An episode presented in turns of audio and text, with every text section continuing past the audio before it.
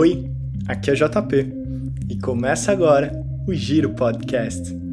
Como naquela gostosa conversa depois do giro, recebo aqui convidados para compartilharem sua paixão pelo ciclismo, histórias, viagens e a visão de mundo sobre a atualidade. Nosso convidado de hoje fez do seu estilo de vida um negócio. Um estágio na Califórnia enquanto a internet ainda estava começando foi o piloto para o garoto que cresceu velejando e jogando tênis tirar do papel a ideia de um negócio que mudou os eventos esportivos no mundo. No início dos anos 2000, nascia o Ativo.com, versão brasileira da inédita empresa de inscrições online fundada por ele nos Estados Unidos após uma curta carreira profissional no tênis na Flórida. Da base na vela, veio a fase de descoberta de outros esportes, e foi assim que ele se conectou com o triatlo no berço do esporte em San Diego. Daí para frente, a sua carreira de empreendedor sempre esteve ancorada no esporte.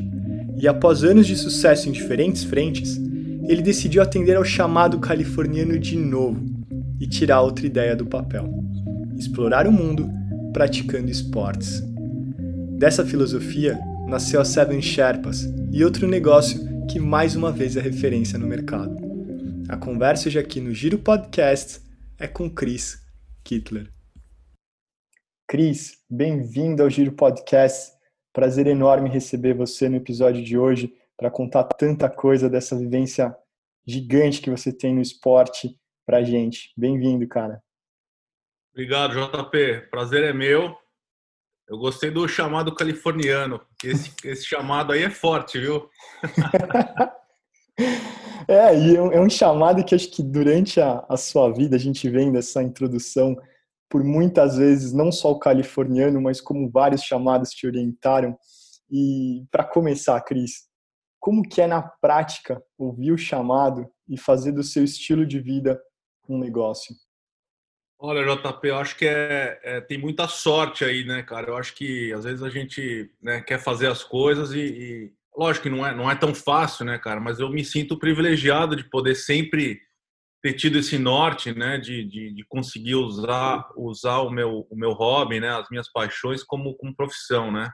Acho que é uma união de coisas, né? Acho que lógico que é uma escolha minha, mas uma coisa vai ligando na outra, né? O principal, cara, quando você quer, acontece, né?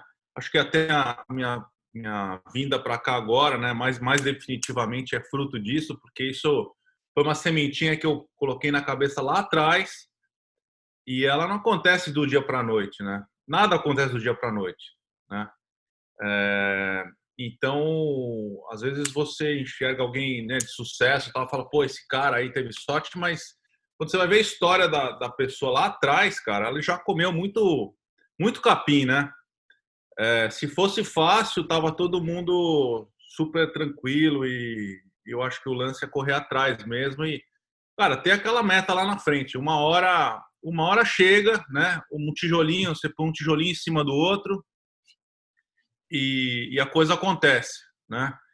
Então, cara, eu acho que, pô, eu tive, sei lá, a sorte de, de estar aqui é, na hora certa também. Isso foi lá em 96 que eu vim para os Estados Unidos para estudar inglês. Eu ia ficar três meses, fiquei quatro anos, né? Então, assim, não estava no meu radar, mas, assim, eu via a oportunidade e a coisa foi acontecendo. Né? Cris, é, sendo um Sherpa, ou seja, um, um, guia nas montanhas do Himalaia que leva as pessoas comuns à, à direção ao norte correto, como que você enxerga esse movimento e esse momento, talvez, puta, de tanta incerteza, principalmente na área da hospitalidade, que é a área onde a Seven Sherpas está, é, vale a pena continuar investindo em experiência, mesmo no meio de tanta incerteza? Obrigado pela, pelo guia do Himalaia.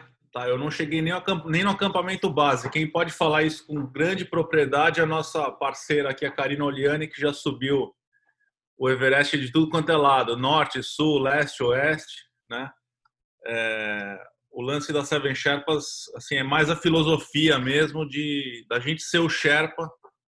Se o seu objetivo é fazer 5 quilômetros ou fazer um triatlon ou fazer uma viagem linda, subir aquela montanha tão desejada, esse é o nosso essa é a nossa função aqui, a nossa filosofia, né? Que eu admiro muito esses Sherpas aí, que são os caras que tornam viáveis, né, as viagens lá no pico pro pico do Everest, né? E esses caras não são os caras que estão na foto, são os caras que estão lá nos bastidores e fizeram tornaram aquela foto, né, do, do cliente possível, né? Então, esse só o só o trocadilho aí do, do Seven Sherpas, né? E o sete, às vezes as pessoas me perguntam por que Seven Sherpas. É por causa o, o sete é o meu número da sorte. Então a gente fez essa combinação, o número da sorte com, com a filosofia da, da empresa, que a gente segue à risca. Mas entrando na sua pergunta, JP, é, eu acho o seguinte: é lógico que, cara, eu olho para frente hoje eu, eu, vejo muita incerteza hoje, para ser bem sincero, não adianta eu ficar falando aqui, não, eu acho isso, eu acho aquilo, assim, eu vejo muita incerteza para ser, ser transparente aqui com você, é, mas eu acho que ah, existe, existe uma valorização é, de coisas que talvez antigamente passavam batidos, entendeu? Eu acho que a gente estava num ritmo de fato frenético, em busca de coisas que, que honestamente eu acho que não tem valor.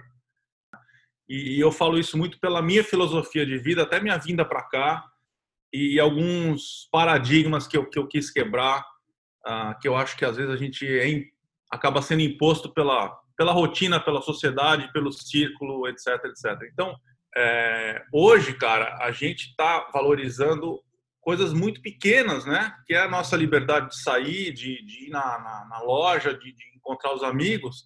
Que antigamente, cara, a gente nem, nem ligava, falava, pô, eu tenho essa festa aqui, esse evento, ah, mas acho que eu não vou, mas acho que.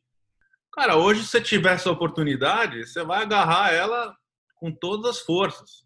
Eu espero, né, que, que lá para frente a gente não, né, quando voltar, vai ao normal, que a gente tenha uma vacina, a gente possa, a gente continue valorizando essas coisas, né? Então, assim, a minha filosofia com a Seven Sherpas, antes disso, ela já, já valorizava isso. É, eu já vi artigos aí dizendo que as pessoas são mais felizes é, em função de experiências e não de, de, bens materiais, de coisas que você compra.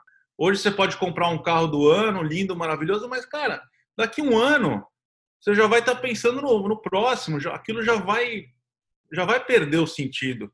Agora, se você vive uma, uma experiência, se você é, é, faz uma viagem, se você tem um momento né, com uma pessoa que é importante para você, ah, cara, isso, isso vai entrar no seu ser, entendeu? Então é mais ou menos esse o, o, o lance que eu vejo que eu acho que para o meu negócio, eu acho que pode ser um fator positivo.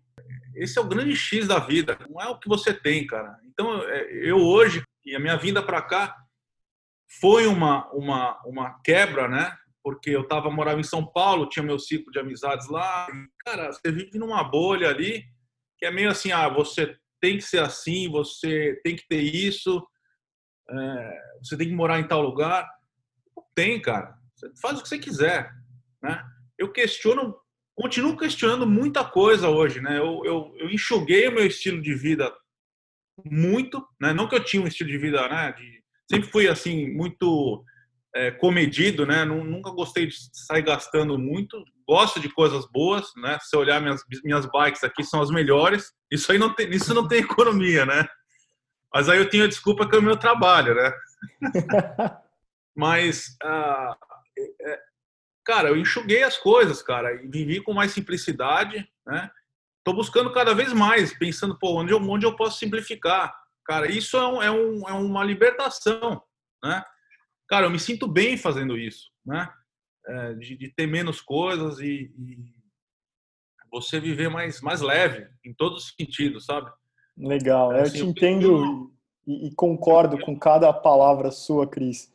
Eu fiz justamente essa, essa pergunta provocando você a, a pensar sobre essa resposta, mas pensando junto é exatamente isso. Eu acho que você pode ter alguma coisa hoje que vem e vai, você não, você não é dono daquilo. Agora, uma experiência, conhecimento, a cultura, a vivência, aquilo é algo que ninguém nunca vai poder tirar de você.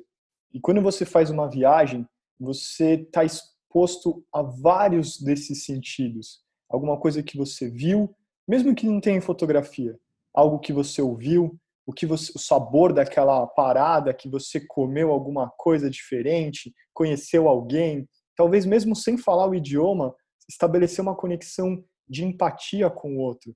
Então, nesse momento do mundo, a gente é, talvez não tenha aqui no. O, o podcast está sendo gravado hoje, mas a ideia é que você ouça isso quando você quiser e ele vai ao ar num dia diferente. A gente está diante de muita incerteza de uma, de, uma, de uma forma geral. E é de mostrar isso, de mostrar como é, esse primeiro impulso de talvez comprar alguma coisa, material, ele, ele é ao primeiro momento satisfatório, mas se você olhar nesse longo termo, é, com certeza uma experiência. Aí eu, quem está ouvindo o Giro Podcast, é, invista em experiências, invista em você, no seu conhecimento, é, em educação, em, em, cultura. E eu acho que viagem é o, é o ponto alto de tudo isso, porque você mistura prazer, mistura amizades, relacionamento. É, você é um cara que vive isso no seu dia a dia. E te pergunto tudo isso, Cris, porque vendo de fora, quantos caras, talvez com um sucesso profissional imenso, mas a vida do cara é passar 10 horas no escritório e quando não está no escritório está conectado respondendo e-mail.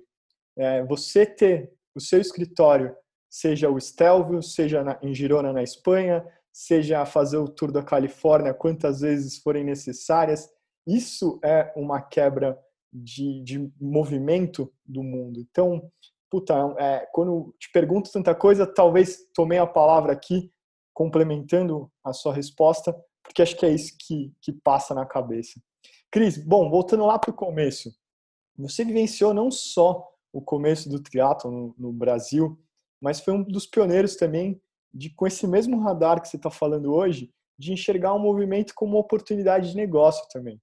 Como que foi essas experiências? Você se colocar à prova tanto fisicamente e, e começar na modalidade, como olhar para aquilo e falar, puta, aqui tem, um, tem uma oportunidade num nicho, vou explorar? Cara, assim, eu, eu na verdade, eu, eu, eu, eu, eu sou meio que a segunda geração, né, do, do triatlon, né?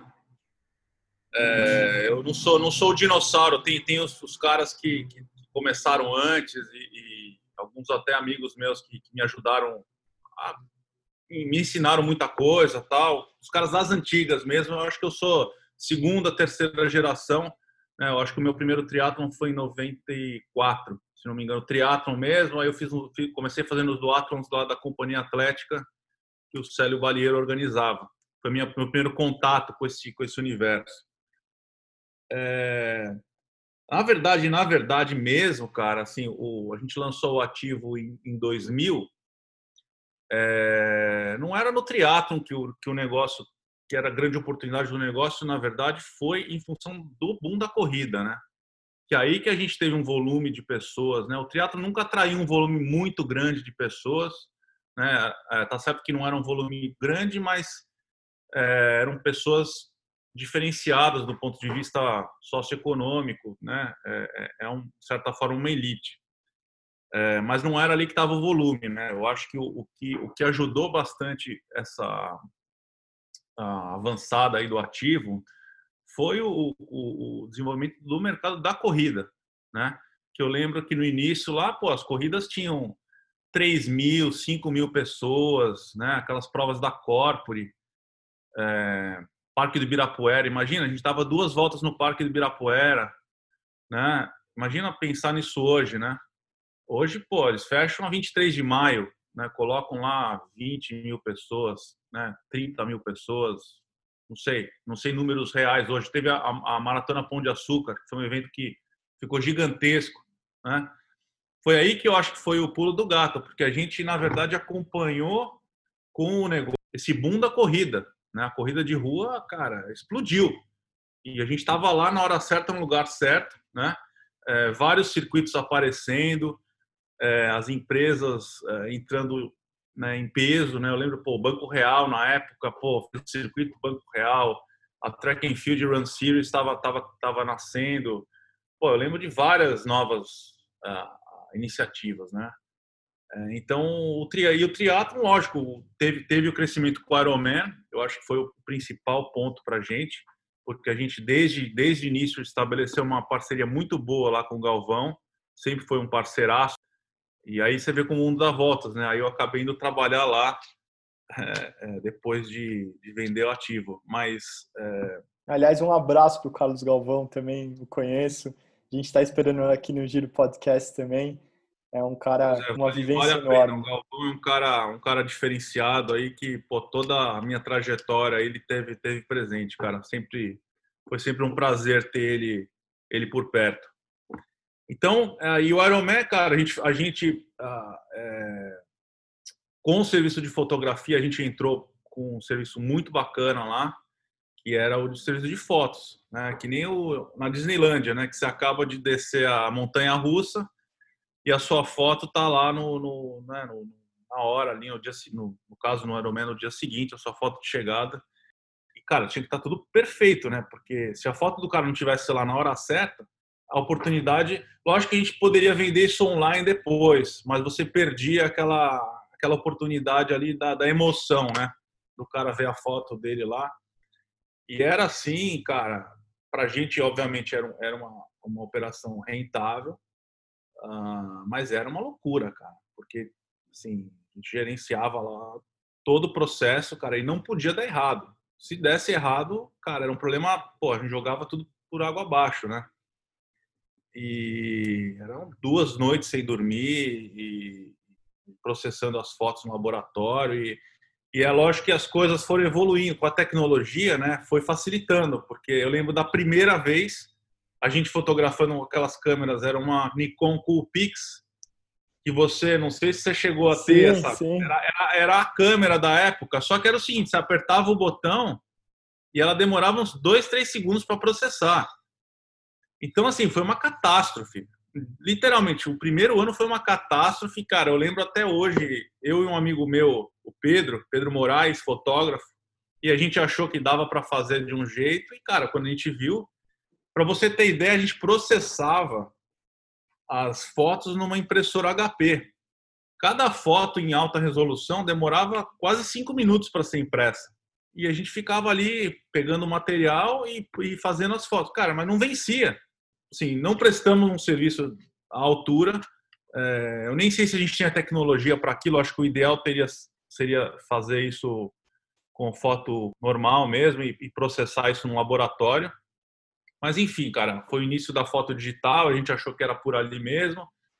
E o Ironman tinha um 200, 300 caras, né? Então também ajudava. Agora, em contrapartida, eu acho que foi 2011, 2010 ou 2011 foi o último Ironman que a gente fez, né? É, e, cara, a gente atingiu um nível de excelência, JP, que eu vou te falar, cara. Eu, eu tenho orgulho de falar que, assim, o quanto a gente evoluiu. É, eu tenho um grande amigo, o Eduardo Campos, que tem vários anos de Microsoft. Hoje ele trabalha como VP lá da, da, da Salesforce.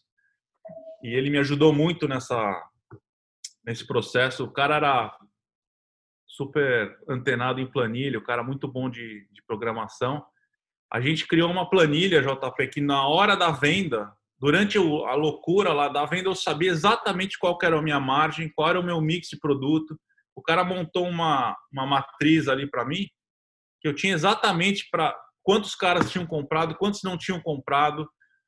E assim, a gente criou um, um, assim, um método que eu acho que assim, a gente atingiu excelência. É uma metodologia talvez muito antes do algoritmo é, ser um termo que, que as pessoas sabem do, do Instagram, de como a foto aparece para você, essa logística de programação, você fez parte da evolução dela. Esse primeiro ano até chegar na, na excelência são anos que demora desde a câmera ter um processamento do clique mais rápido até a impressora ser instantânea, tudo muda, não tem como. É, o mundo tem que evoluir para que você consiga entregar um serviço melhor. A tecnologia que... foi chave, né? E outra, né? O nosso, o nosso aprendizado, né? Porque, ó, porque foram 10 anos fazendo e cada ano a gente melhorava uma coisa, né? Então você vê, demorou 10 anos para a gente atingir a excelência. Eu acho que acho que a gente atingiu, né? Não sei, lógico que sempre tem um pontinho que dá para melhorar, mas é, olhar essa trajetória, né? A primeira vez e a última vez, então, assim, com o ativo, cara, eu acho que a gente chegou no limite, cara. Eu estava com todas as provas que eu podia ter. no, no ponto de vista de inscrição. O mercado de fotografia ele já tinha tido um pico e estava tava caindo, com várias concorrentes entrando. A gente surfou uma onda. De, pô, a gente era o único cara que fazia foto, o único cara que tinha inscrição. Depois apareceram os concorrentes. E aí entrou um elemento muito bacana que para a gente, no meu radar, no meu modelo de negócios, lá do início, não estava tanto no radar. Eu acho que esse foi um grande diferencial do ativo. A gente não embasou o negócio em publicidade. É, você que vive, vive esse mercado, cara, os caras lançavam os, os sites, os, os portais, pensando em vender banner. Eu nunca pensei em vender banner. Eu pensei em criar um, um, um uma, uma, plataforma de serviço, né, que atendesse o cara que fosse o, o, praticante de esporte. E quando a gente tinha a massa, quando a gente já tinha a massa crítica, né, com uma base de, de, de clientes grande, né, que eu tinha todos os dados das pessoas, né, porque eles faziam inscrições, tal. É, aí foi que o mercado publicitário começou a bater na nossa porta. E aí, cara, foi o dinheiro mais lindo do mundo, cara. Que eu falei, cara, sério? Cara, é muito fácil. Né? O difícil era você prestar o serviço, né, cara? O atendimento, é você prestar um serviço com excelência para o cliente não reclamar. A gente ficava entre a cruz e a espada, né? Era o organizador de evento, que era meu, meu cliente, que esse cara tinha que estar tá mega feliz com a minha prestação de serviço. E o cliente final, pô, falava, pô, mas eu paguei com cartão e não processou, aí era um problema de TI.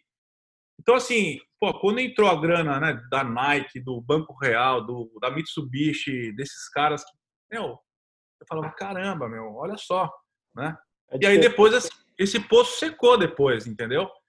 Então, assim, a, pegando o gancho na sua pergunta, é, cara, foi, foi aquele momento. O modelo do ativo hoje não funciona mais. Já era. Você não vende banner, né? Você tem a mídia social aí, antigamente não tinha mídia social também, né? O que hoje você pulveriza muito, né? E, cara, graças a Deus eu estava no lugar certo na hora certa. Né? E consegui, eu acho que, fazer o máximo que dava para fazer dentro desse, desse segmento. Legal. Falando de tecnologia, você começou uma curiosidade para quem conhece o ativo e sabe todo o sucesso que fez e você caminhou agora por ele nasceu como uma versão gringa. E a, ideia do, do ativo.com, molecão estava na Califórnia procurando seus triatlons, como se inscrever. Como que nasceu isso, cara? Conta pra gente. É, o Active, Active.com, né, que é, foi a empresa que gerou tudo isso. Na verdade, o Active foi, é o último, é o nome hoje, né? Ela passou por vários outros nomes, né? A gente, quando lançou, era Race Planner. E o Race Planner, a primeira ideia, né? Na verdade, foi um projeto de, de, de, de pós-graduação, né? Que eu vim, eu vim para San Diego em 96. A ideia era ficar três meses estudando inglês. Eu nunca quis estudar inglês no CCAA ou no Wisdom. Eu, eu não tenho paciência para ficar sentado. Não adianta. Eu, eu preciso me movimentar. Eu falei, cara, quando eu for estudar inglês, eu vou estudar fora e eu acho que é a melhor forma de você aprender a língua, né? É, e aí, quando eu me formei no Mackenzie, cara, peguei o diploma, na outra mão eu estava com a passagem para vir para cá. Foi imediato. E a ideia era ficar três meses. E aí eu acabei ficando quatro anos. Né? Uh, eu acabei emendando numa pós aqui na Universidade da Califórnia, aqui em San Diego mesmo. Uh, escolhi San Diego por razões, né, para quem fazia triatlon meio óbvias, né? É, já tinha vindo vindo para cá antes com os meus pais e cara, San Diego foi amor à primeira vista, cara, um lugar que eu me senti em casa desde sempre, desde a primeira vez que eu pisei aqui. É, sempre tive a sensação que eu tinha nascido no lugar errado, cara. São Paulo não, não tem nada a ver comigo. Né? Às vezes eu ouço pessoas falando, ah, eu adoro São Paulo. Eu falo, eu não consigo, cara. Não, não tá no meu DNA, cara. Não tá. E aqui eu sempre me senti, cara, à vontade e sempre foi um lugar que me fez muito bem, cara. Então eu vim para, né, acabei emendando esse curso de, de esse, essa pós de marketing uh, aqui na, na UCSD. E um do, a última matéria era um estágio. Eu tinha que fazer um estágio de tantas horas E eu nadava aqui na piscina da universidade e eu conheci o cara que chama Mitch Thrower. O Mitch, ele tinha recém comprado os, os, os uh, direitos da Triathlete americana. E, pô, eu falei, cara, imagina, meu, eu, eu lembro da Triathlete de eu ir na, na La Selva, lá no aeroporto, comprar a revista por sei lá quantos cruzeiros, né? Era carésima, mas, cara, você via lá o. Pô, era o. Né? A gente não tinha tanta mídia assim, cara, era, era o must, né? Você ter uma triathlete. Eu falei, pô, eu vou, vou trabalhar na triathlete, né? A revista que eu. É, pô, aquele era um sonho para mim, né? E aí eu eu conheci o cara, a gente pô, se deu super bem logo de cara, e ele falou, me convidou para fazer o estágio. Eu comentei que eu tinha um estágio, falei, ah, vai fazer o estágio lá. Pô, perfeito, né? Pô, em San Diego, é, fazendo triatlon e fazendo estágio na triathlete.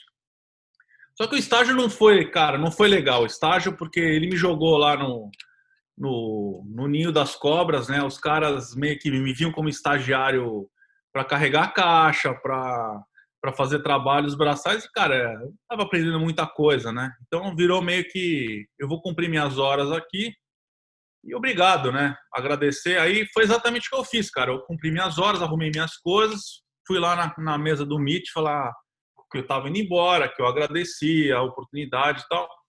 E nessa hora, cara, a gente começou a bater um papo. A gente sempre teve uma relação muito boa. Né? O Mitch, acho que de certa forma foi até um mentor para mim, é, de várias coisas que eu aprendi, até utilizei futuramente na, na minha própria empresa. O cara é um empreendedor nato, né? Um cara cheio de ideias, um cara que assim não para quieto.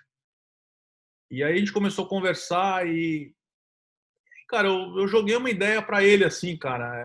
Eu acho que tava tava na minha cabeça já.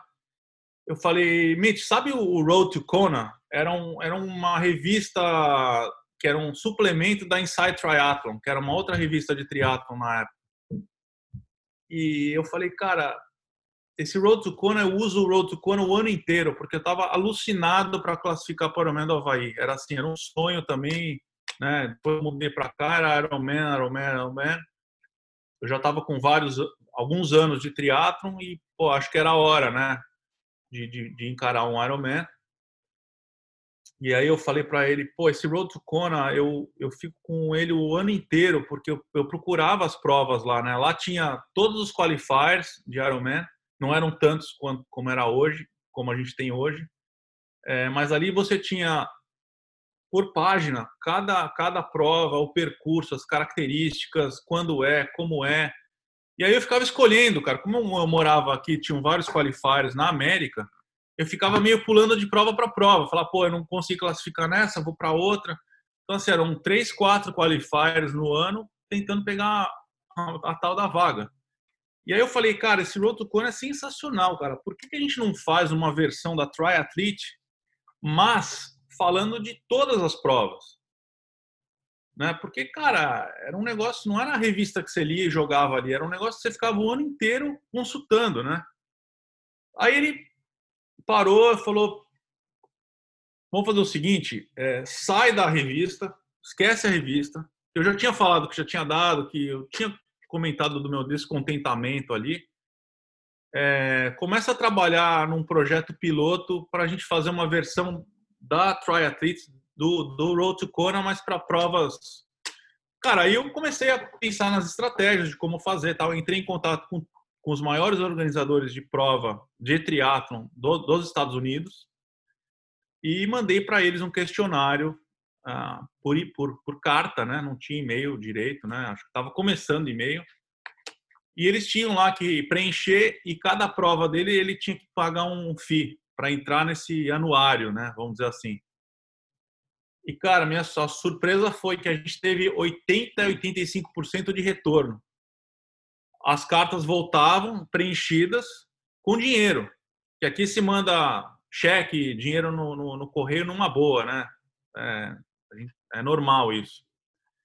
Cara, pô, quando eu cheguei lá depois de um tempo, pô, uma pilha de dinheiro, falei, ó, os caras responderam, falei, cara, tem, tem oportunidade aí, né? E aí foi uma, uh, foi uma, um link muito uh, vamos dizer, muito fácil de fazer porque a internet estava começando a criar corpo, né?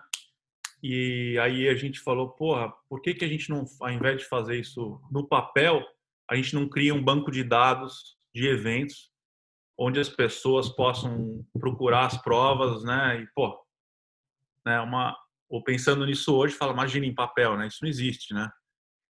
Mas a gente está falando de 20 anos, né? 20 anos para frente, né?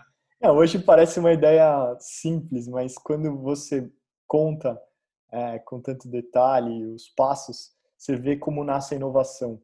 É, empreendedorismo disso, de olhar uma oportunidade e, e, de ter esse clique de, pô, mas por que fazer em papel se, se todo mundo está fazendo e já existe? Vamos fazer esse negócio diferente. E acredito que também não tinha muito caminho ali, né? Se não tinha alguém para se inspirar, era, era por sorte estar no berço do, da tecnologia, no, no Vale do Silício. Talvez isso, de certa forma, ajude você ter pessoas por perto que entendam como operacionalizar isso por de pé. Mas, cara, é um, é um movimento gigante você sair do papel para o digital no começo do digital. Ah, e a gente tinha. Aí quando começou, né? Quando a gente virou essa, essa página aí de ah, vamos ser digital, né, foi muito curioso, porque assim, eu contratava vários estagiários, né, a gente tinha vários turnos. E aquele caos no escritório, né? Teclado de computador para lá, para cá, meu, eu adoro essa, essa bagunça, né? E as pessoas colocando uh, as informações no banco de dados dos eventos, então, catalogando todas as provas que tinham no, no né? e não tinha nada não na internet, era pegar a revista, ah, tem essa prova. E essa coisa que você falou, né, do, do Vale do Silício, eu acho que estava num momento também, cara, que assim, tava, tava em ebulição essa coisa, né, do empreendedorismo, do, das dot coms, né? Foi nessa época que a Amazon apareceu, cara. Eu lembro até hoje, cara, de, de, ler matérias falando dos caras falando mal da Amazon. Não, porque esse negócio não vai funcionar. Né? Sempre tem os críticos, né? É, e muito tempo depois também, acho que cinco anos depois, eu lia sobre a Amazon. Ah, a Amazon deu prejuízo de tanto. É aquela história, né? Os caras só veem, né? Olha o Jeff, o Jeff Bezos hoje nossa, o cara é o cara mais rico do mundo. Mas, cara, ninguém leu a história do cara. Eu, eu vivi essa história. Eu sei, sei o, o quanto capim esse cara comeu, né? E, a, e, e, e, quando a gente também fez esse link da, da, do lance da, do banco de dados, né? Você achar a sua prova e fazer inscrição online, né? Que foi a grande sacada, né? Já existia a Ticketmaster. A Ticketmaster foi a primeira etiqueteira a aparecer, né? Então a gente, ah, quando a gente foi vender o, conceito do Active, né, do, Race Planner na época, era o, nós éramos o Yahoo e o Ticketmaster dos esportes. Incrível. E aí, Cris, por curiosidade, você nessa sua busca de, de Kona e de qualificar, é, depois de olhando para a sua carreira esportiva de triatlon, você tem 10 Ironmans, é, foi para Kona, pedalou, e aí aqui a gente fala de ciclismo, mas abre o leque também, porque sua história é muito além do ciclismo. Já pedalou em todos os, os, os grandes, as grandes montanhas, as mais icônicas. É, puta, tudo que você imaginar, acredito que você já deu um, o seu check ali de, de feito, visto, conquistado. Inclusive, até um, um Ironman abaixo de 10 horas, que, que é uma marca super expressiva, principalmente é, acho que você mesmo já falou isso em, em, algumas vezes, o seu porte não é um porte que privilegia a corrida, né? É um biotipo que, que é, é na hora de correr, talvez dá uma judiada a mais e você fazer essa sub-10 é uma marca extrema. E na bike, como é que era? Você sempre se deu bem, se ajustou a bike, se curtia? Como que é, cara, a sua relação com a bicicleta? Eu, sempre, eu sempre pedalei, pedalei bem. Eu sempre pedalei, na verdade, né? Eu lembro aquela fase do bicicross, né? Eu nunca fiz bicicross, mas eu tinha lá minha X Light, né? Acho que da, não sei se a sua geração lembra disso, mas era um sonho de consumo, cara. Era uma bike que a Caloi fez que a tua mão assim, ela era a coisa mais linda do mundo, cara. Quem teve lembra e, e, lembra com muito carinho, cara, porque foi um negócio, era a bike era linda, cara, e acho que eu tinha umas duas, três, cara. Eu vivia pedalando, né, cara? O meu, o meu, eu nunca fui muito de videogame, assim, nunca fui de, de sair, né, né, à noite na minha adolescência. Sempre, sempre o esporte estava no meu, no meu radar. É, então pegava a bike e ia pedalar na rua. Eu lembro, pô, a, a época que eu velejava, eu velejava e pô, a bike tava sempre do lado do meu barco ali, né? Eu, eu era sócio do Yacht Clube Santo Amaro, pô, pedalava direto com o Robert Scheid, cara, era nosso, meu parceiro de bike. A gente, até na época de faculdade, a gente fez faculdade junto, a gente pedalou, pedalava na USP junto, fez prova de mountain bike junto. Devia ser um cara então, assim, legal bike... de, de, entender da onde o vento está vindo para ficar contra, para pegar um vento e ajudar a levar. Devia ser útil nessa hora. Pois é, pois é. Mas a, bike sempre tava lá, cara. É, assim, eu sempre, sempre curti pedalar, entendeu? Just for fun. E quando virou competição, cara, é, para mim foi fácil, entendeu? Eu já tinha, eu já tinha isso, né? Não é que eu vou começar a pedalar. Né? A bike sempre teve. Né? Antes, antes de eu começar a fazer triatlon, pô, eu, quando eu parei de jogar tênis, né? Vai, vai entrar nessa, nessa evolução aí dos esportes, né? Mas eu, eu fazia night bikers, cara. Na, eu ia, saía de, de, de à noite e voltava para casa de madrugada. Pedalei a cidade inteira de, de mountain bike, de night bikers. Então você começa a criar gosto, né, cara? O, a bike, cara, você sabe como é que é, cara. É, é, é muito gostoso, né? O pessoal, eu falo assim, você gosta, se, se você acha correr bom, bike é, é bom a, ao cubo, cara. É muito mais gostoso, cara. Eu, eu gosto de correr, apesar de não, ser um bom corredor, né? Um, eu acho que foi um corredor decente, vamos dizer assim, pelo meu tamanho. Ah, mas, cara, a bike, cara, é uma delícia, cara. É, é um negócio que você sai e você curte demais, cara. Não tem como não gostar, entendeu? Sim. Cris, já que a gente entrou nesse. Você deu uma, uma palhinha aí do que vem pela frente antes do triatlon, antes da bike, antes de toda essa sua vez esportiva, você começa muito cedo tendo o esporte como caminho, que por curiosidade você começou velejando, depois você migrou para o tênis, onde você teve até uma carreira breve profissional, mas com, com a pretensão, acredito, de como todo menino começa num esporte, sonhando em aquilo um dia se tornar é, o topo da, da sua carreira. E por curiosidade também, você treinou na Flórida, onde, cara, Sampras, Agassi, toda essa geração do tênis americano é, treinava, se desenvolvia. E como que era, cara, para você, assim, molecão treinando, é, onde que você entendeu que o tênis não, não, não seria o caminho e, e naturalmente você migrou para o triatlon? Como que foi é, essa sua passagem? Eu vou pegando o, o início lá, né? Eu, eu comecei na, na, vela por influência do meu pai, né? Que era, era velejador. É, eu frequentava o Yacht Clube Santo Amaro, que era na, na beira lá da Guarapiranga.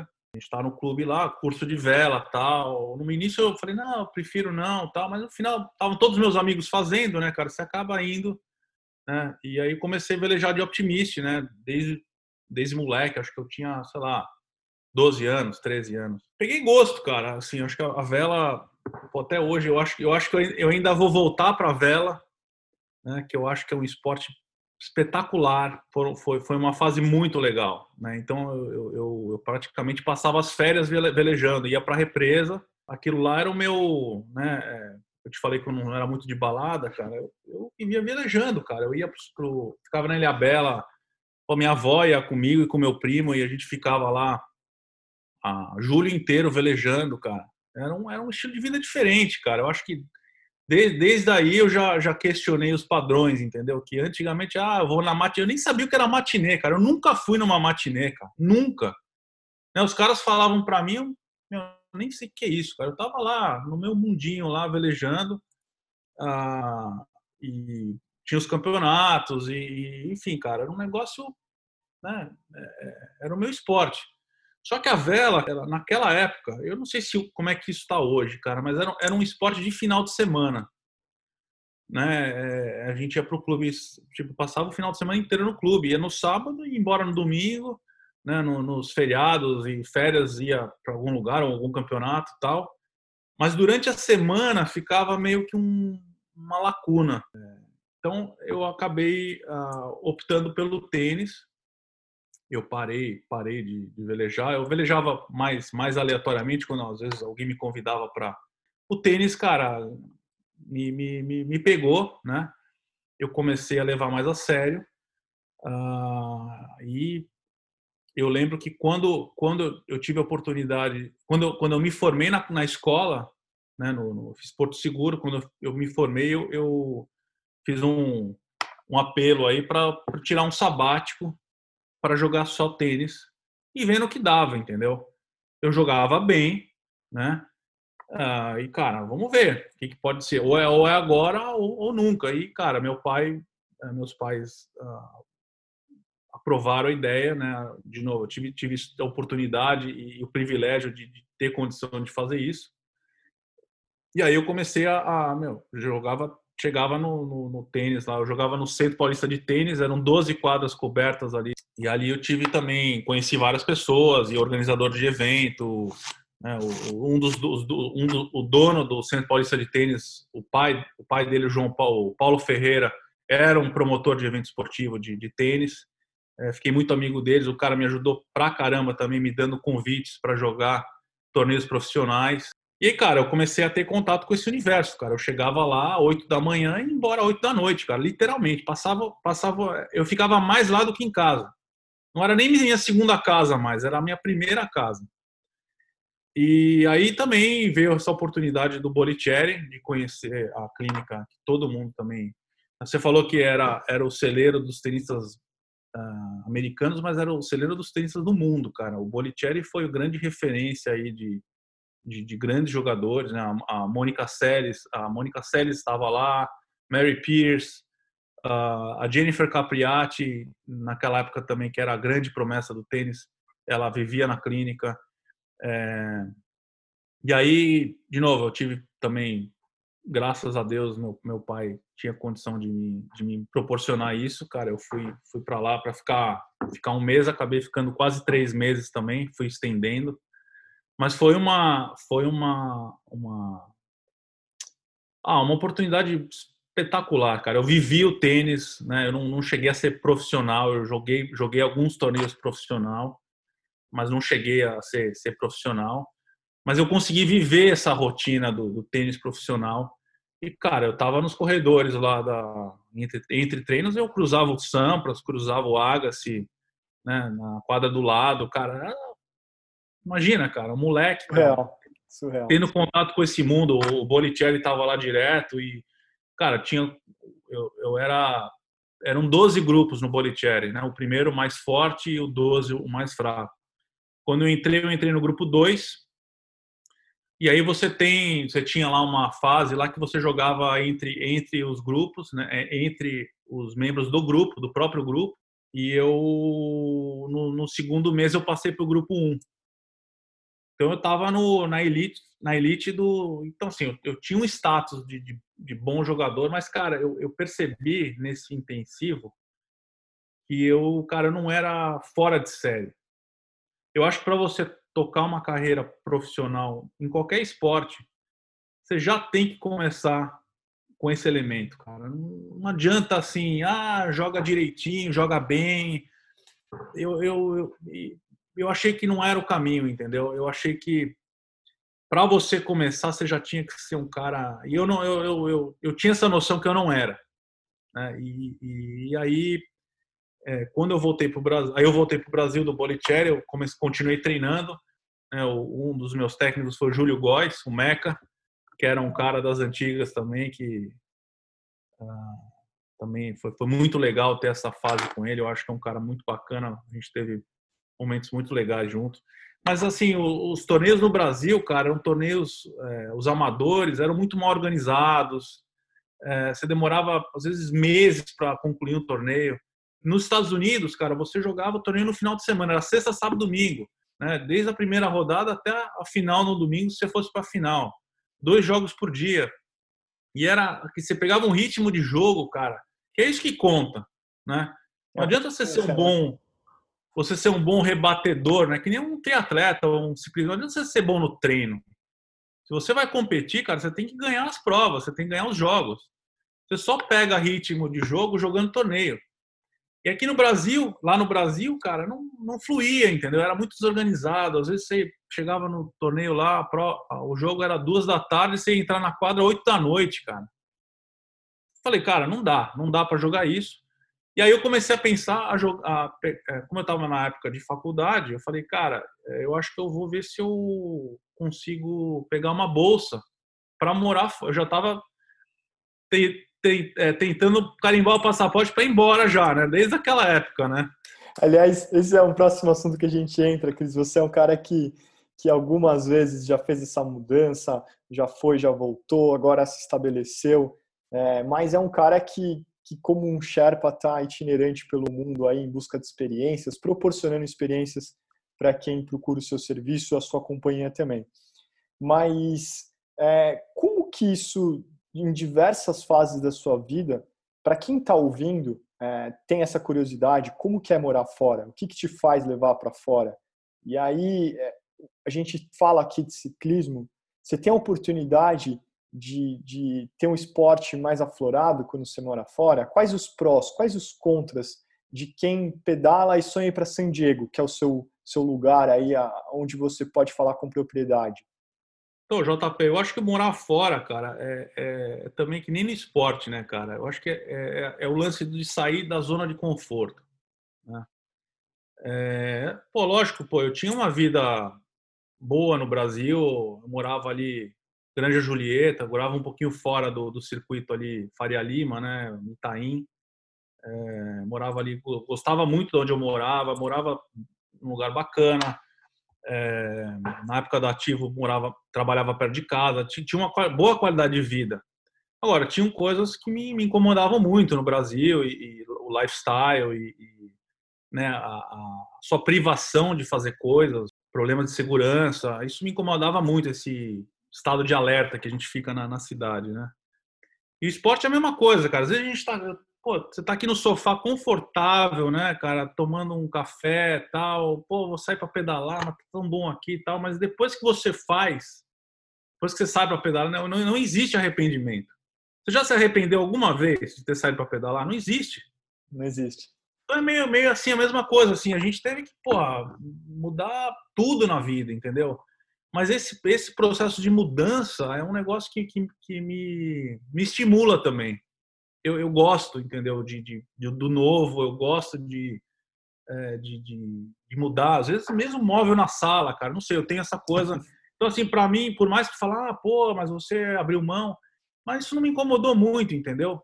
É, eu acho que eu, eu, eu, eu tava muito motivado a, a, a, lógico, mudar de ares, né? Eu, de novo, eu sempre fui um apaixonado pelo lifestyle aqui em San Diego. Eu não vejo uma outra cidade para mim no mundo melhor que aqui eu me encontrei em termos de, de, de lugar para viver. É, eu vou ter muito problema se eu tiver que ir embora daqui um dia, porque assim, eu estou muito mal acostumado, cara. O clima aqui é perfeito, cara. A infraestrutura é espetacular. Eu tenho aqui perto de casa a praia, eu tenho montanha. Se eu pegar o carro a bike, eu estou no deserto. Eu tenho, cara, eu tenho um playground aqui para quem gosta de, de vida outdoor no, no quintal de casa. Né? Então, assim, eu, eu é, não me incomodou, né? Você tem, você tem, lógico, várias barreiras, né? É, para você ter visto, para você é, criar as bases, né? De você morar certo, entendeu? Não adianta vir aqui com a, acho que é errado você falar, ah, eu quero ir, vir sem ter um plano, sem, sem, sem planejar, sem, sem, sem ter ideia do que você vai fazer. Então, assim, eu tinha meio claro, assim, a minha, minha qual que seria a minha trajetória para poder me estabelecer aqui com, né, de forma correta, né, de para prosperar. Não, eu não estava assim, ah, não era uma aventura. É, não era um teste, entendeu? Eu já tinha claro que, que eu queria isso e, e sim, não não tá nos meus planos de forma alguma voltar para o Brasil. Né? Legal. É, Cris, você viaja de novo, falando das Seven Sherpas agora, é, traz experiências bespoke, ou seja, você monta, você consegue customizar as suas viagens de bicicleta, é, tanto na Europa quanto nos Estados Unidos. E queria que você falasse um pouco, cara, para quem está ouvindo a gente, é, tem esse sonho talvez distante, talvez perto, a gente não sabe, independente do tamanho do sonho, como é que são as condições hoje, mas como que funciona? Como que, que, que a Seven Sherpas é um caminho para você realizar essas experiências, tirar do, do, dos sonhos e colocar na prática aquela foto no Stelvio, ou ir para Costa Brava, ou fazer aquela. Essa é uma que eu tenho uma vontade insana de fazer, a costa da Califórnia, de, de São Francisco a San Diego também. E como que, como que é Seven Sherpas?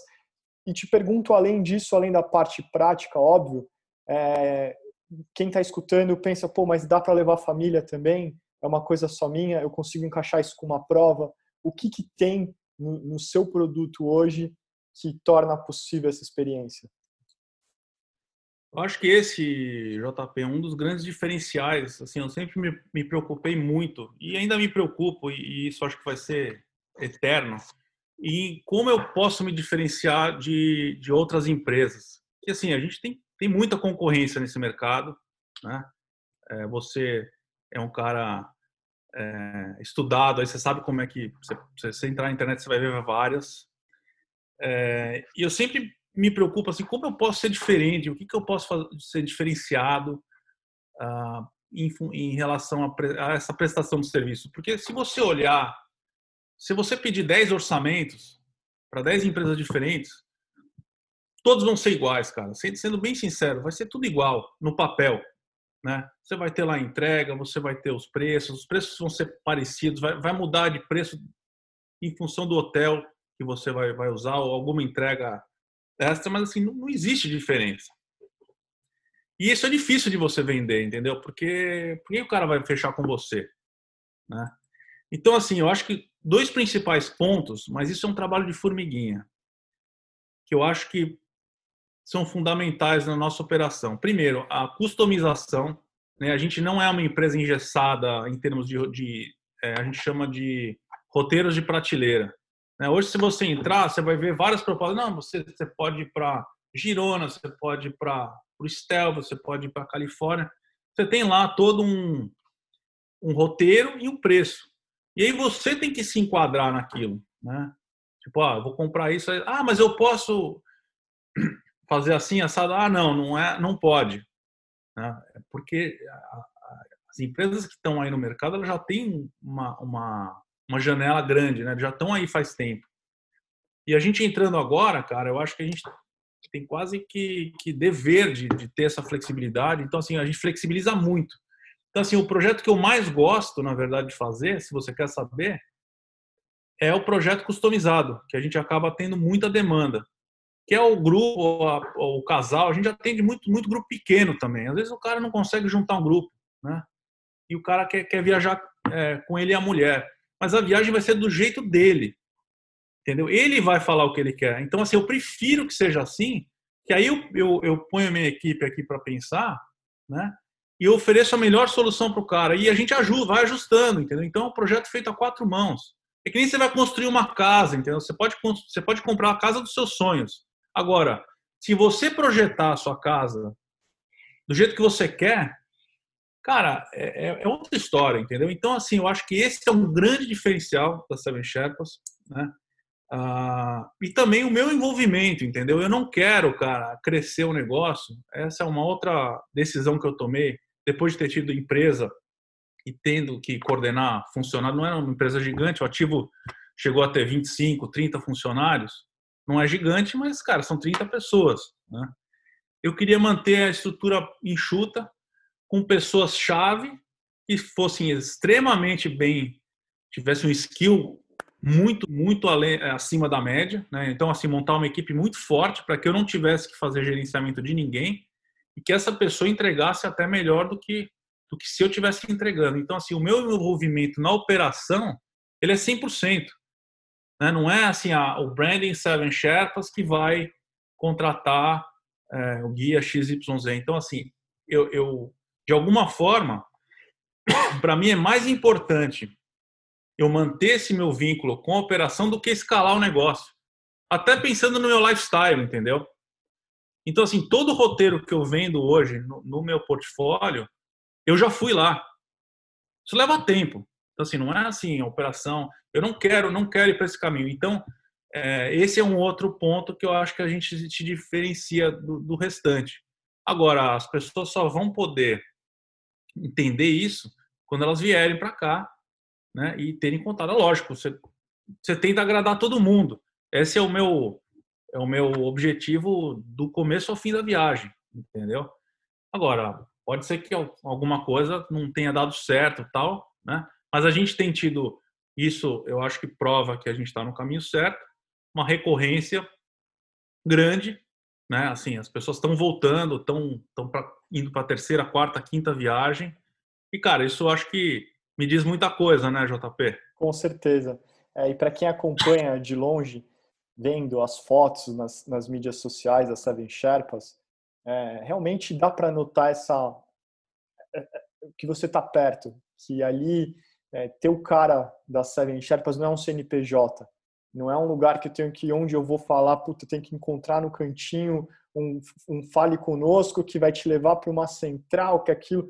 Eu acho que hoje, nas relações que a gente está buscando, e aí voltando lá para o nosso começo da conversa, você encurtar essas relações e o que, que importa é você ter um cara que, que você confia, que está por perto, que já foi ali, ele não está te vendendo um negócio que simplesmente é, é o da Eu moda. acho que é, é, o efeito contrário, né, JB? Porque olha só, cara, a gente hoje, cara, é, até pensando nessas grandes empresas é, é, digitais, a gente nem conversa com pessoas mais, cara. Você, o atendimento dos caras, cara, é, é, você fala com a máquina. E eu acho que, cara, eu, eu quero ir pro, pro, pro, pro, lado contrário. Eu quero, né? Pô, sabe aquela coisa, pô, você quer comprar lá um. um né? Hoje é, você vê as empresas tentando vender aquela história, né? Do cara, ah, o cara lançou essa barrinha energética aqui, ele fazia no forno da casa dele, porque. Sabe aquela história da Cliff Bar, por exemplo? Só que a Cliff Bar hoje, cara, é uma, é uma corporação, cara. Entendeu? Eu conheço gente que trabalha lá, lá dentro e, cara, os caras reclamam que não adianta, cara. Chega num certo ponto, num tamanho, você perde a essência. Entendeu? Eu quero, eu quero a essência. É, é esse que é, o, que é o X da questão. Entendeu? Eu quero, quero falar com pessoas, eu quero, eu quero. As pessoas precisam, querem esse calor humano. E não, não falar com a máquina, entendeu? Então, eu acho que esse. Eu, eu, eu de novo, cara, eu tô, tô quebrando outro paradigma aqui que para mim é verdade, né? Para mim a verdade é real. Eu quero ir ao contrário do, do restante, entendeu? Eu não quero ser uma, uma, eu não quero a Seven Sherpas uma grande corporação. Eu quero a Seven Sherpas o, o espelho do meu lifestyle. Legal. É isso. Incrível. Cris, é, uma da a próxima pergunta com certeza é, é esse futuro. Para onde você acha que essa próxima revolução, ou não é uma revolução, é simplesmente orientar a Seven Sherpas o seu pensamento, o seu lifestyle, a sua carreira, para onde você imagina esse norte, cara? Cara, excelente pergunta. Viu? Isso eu acho que eu estou me perguntando desde, desde, a, desde o início da quarentena, é, que a gente está tendo oportunidade. Eu acho que é uma oportunidade até de, de, de parar e pensar. É, eu tinha falado que a gente estava no ritmo que eu acho que estava insano. É, eu tenho, cara, conversado com muita gente, eu tenho, de novo, tenho ouvido os podcasts que eu comentei no início da, da, do papo aqui. Estou tentando memorizar, estou lendo mais, coisa que eu, que eu não, não era muito fã de ler, quer dizer, eu, eu, eu não tenho muita paciência de ler, mas eu tô, tô conseguindo ler pelo menos, sei lá, um livro, um livro por mês. É, tentando me municiar de, de, conhecimento de outros outros mas eu, eu não cheguei nesse nessa eu gostaria muito de ter. Eu sei que uma hora vai clicar ou vai acontecer alguma coisa que isso vai aparecer na minha frente. Mas eu não sei, cara. Sinceramente, eu não sei. Eu, eu, eu, eu tenho as coisas que eu acredito, que eu, que eu, que eu trabalho para que elas aconteçam, mas não dá para saber, cara. Né? Eu acho que é, tem, tem uma corrente interessante que aconteceu recentemente também, da gente trabalhar alguns roteiros no Brasil, por incrível que pareça é, foram algumas demandas que apareceram. Eu acho que pode ser que tenha um caminho aí. Por que não fazer o, o efeito inverso, levar o, o, americano? Porque o Brasil tem muita coisa boa, cara. Muito. Né? Eu muito. acho que o, o, turismo no Brasil, cara, sério, eu, eu não me conformo, cara. Como a gente explora mal, cara. É um lugar top, cara, né? É, você tem a culinária, os melhores. Você não, não se come bem, não se come tão bem no Brasil como não, não se come em nenhum lugar tão bem como você come no Brasil as culturas, o povo é um povo fantástico.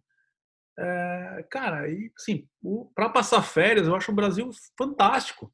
E é engraçado, até não. aqui os, os, gringos daqui, eles não entendem como que no Brasil você pode pedalar o ano inteiro. Pra gente que tá é, em São Paulo, seja onde você estiver no Brasil, parece que é normal. Talvez um dia mais vai fazer frio em julho, mas esse frio vai ficar 12 graus, 11 graus, você põe uma roupa a mais, a gente já congela. Mas aqui para esses caras, quando você fala para um inglês, para um escocês, para um cara de Wales, que é onde eu tenho mais contato, cara, você pode pedalar o ano inteiro. Você não tem que ter um esporte de inverno e um esporte de verão, porque aqui você pedala basicamente seis meses, e aí, óbvio que você pode pedalar no inverno, mas vai ser embaixo de chuva, com menos 2 graus, vento, e, e, não é muito a minha praia no ciclismo, eu busco outras coisas, e aí você acaba tendo que ter um esporte de inverno. Então o pessoal vai esquiar, vai fazer snowboard, vai, vai procurar outra coisa. No Brasil, o simples fato de você poder pedalar o ano inteiro já é uma coisa completamente diferente, né, cara? Só que nesse ponto, JP, olha, já, já tô até maquinando uma ideia aqui. Nesse ponto, cara, eu tô num lugar aqui que é também o ano inteiro, e é bom o ano inteiro, no inverno é bom, no verão é bom. É... Então, assim, vamos, vamos, vamos fazer um roteiro giro é, Tour da Califórnia, cara. O, o, no inverno aí inglês, a gente traz os caras para pedalar na, na costa da Califórnia, ó. Olha o projeto saindo do forno aqui, ó. Nasceu agora aqui ao vivo para quem está escutando e a gente vai levar isso adiante, com certeza. Vamos sim, Cris. Bom, cara, para finalizar, é, você fala da sua carreira, acho que aqui é um, a gente baseia o nosso papo além de dados, além de, de equipamento, ou às vezes a conversa vai por outros caminhos do que a gente se atenta no começo, mas essa é a ideia. A gente, o Giro Podcast é um observador das relações humanas, quem que é o cara que está por trás das Seven Sherpas, o que, que ele fez no ativo, da onde vem essa paixão e tem a bike no centro, porque é onde você qualquer foto que você abrir sua, você está em cima de uma bicicleta. Então, acho que isso permite a gente explorar essa tua tua carreira muito legal, aliás, Cris. Obrigado pelo tempo, pela por tanta coisa que você trouxe aqui, tanta riqueza, tantos detalhes, muitas coisas que para quem está se questionando, e acho que não importa quem, aonde, como, onde, em qual grau da sua carreira você está, esse questionamento nesse momento do mundo se reinventando é, é válido. Então, você compartilhar, espero que inspire a quem está ouvindo. E queria que você deixasse aí o que, que você acredita que as pessoas devam buscar na, na relação com o esporte. Bom, JP, muito obrigado aí pela oportunidade. Muito legal bater esse papo com você. É, cara, eu, eu acho que o esporte, ele eu estou falando por mim, assim, é que às vezes cada, cada um sabe né, é, onde o, o cal aperta, né? Mas eu acho que o, o esporte, para todo mundo, cara, é, é, é, é uma necessidade de para equilíbrio, entendeu? Você, ele, ele, o esporte que seja, entendeu? Não precisa ser a bike, pode ser um esporte mais zen, mas a, o, a movimentação, cara, ela é é mais do que necessária para você atingir o equilíbrio, cara. Né? Eu acho que, da minha parte, eu preciso trabalhar um pouco mais a parte é, espiritual, mental, que eu tenho um pouco mais de dificuldade, né? Tipo, minha minha esposa fala, pô, vamos fazer uma yoga ou uma meditação, cara, aquilo. Mas eu, eu vou chegar lá, entendeu? Eu acho que talvez talvez falta um pouco esse componente para mim, mas eu acho que assim o equilíbrio, cara, é é a chave o equilíbrio no trabalho, o equilíbrio, né? Às vezes eu vejo o pessoal, ah, vou pedalar 200 km, cara, pra quê, meu?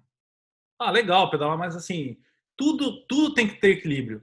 E eu acho que na minha, na minha vida, eu acho que para a maioria das, para grande maioria das pessoas, eu posso estar enganado, cada um, cada um é de um jeito, né? Mas eu acho que o movimento, o esporte, né? quando eu falo esporte de maneira, de maneira geral, é movimento, né? Você se movimentar.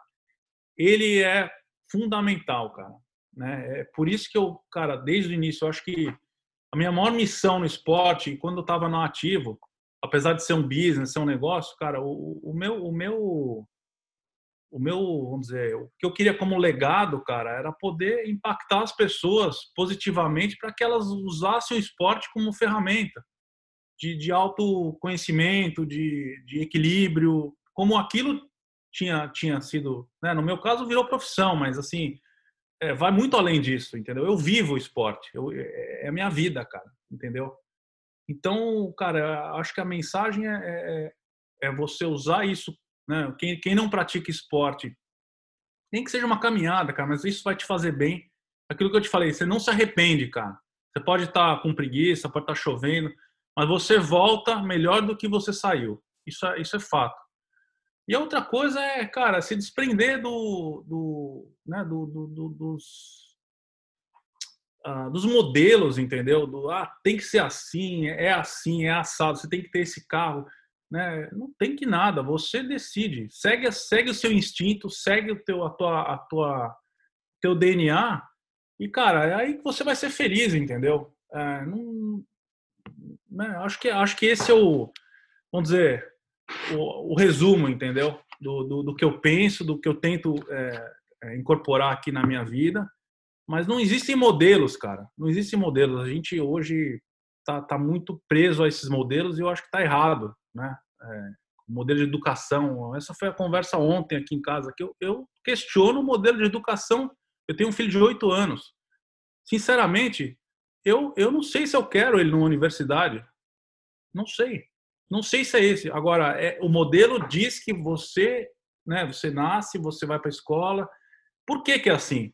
Eu questiono isso. Então, assim, acho que as pessoas têm que questionar e, e ver se isso é o melhor para elas, entendeu? Você quer, pô, morar na, no meio do, do, da fazenda e viver daqui? Meu, qual que é o problema? Cara, se isso vai te fazer feliz, cara, vai fundo. Excelente. Cris, obrigado por presente de estar aqui no, no Giro Podcast. É, um abraço incrível aí direto da Califórnia e a gente se fala. Muito obrigado pela sua presença, cara. Obrigado, JP. Então, ó, tá lançado aí Giro Podcast na Califórnia, hein? Forte abraço, obrigado, JP. Bom, e esse foi o episódio de hoje. Se você gostou do papo, compartilhe, mande para os seus amigos. Se tiver alguma sugestão que pode ajudar a gente a crescer, mande uma mensagem lá no Instagram, é giropodcast. Até o próximo episódio e lembre-se, estrada e fone de ouvido simplesmente não combinam. Deixa para escutar a gente depois do giro.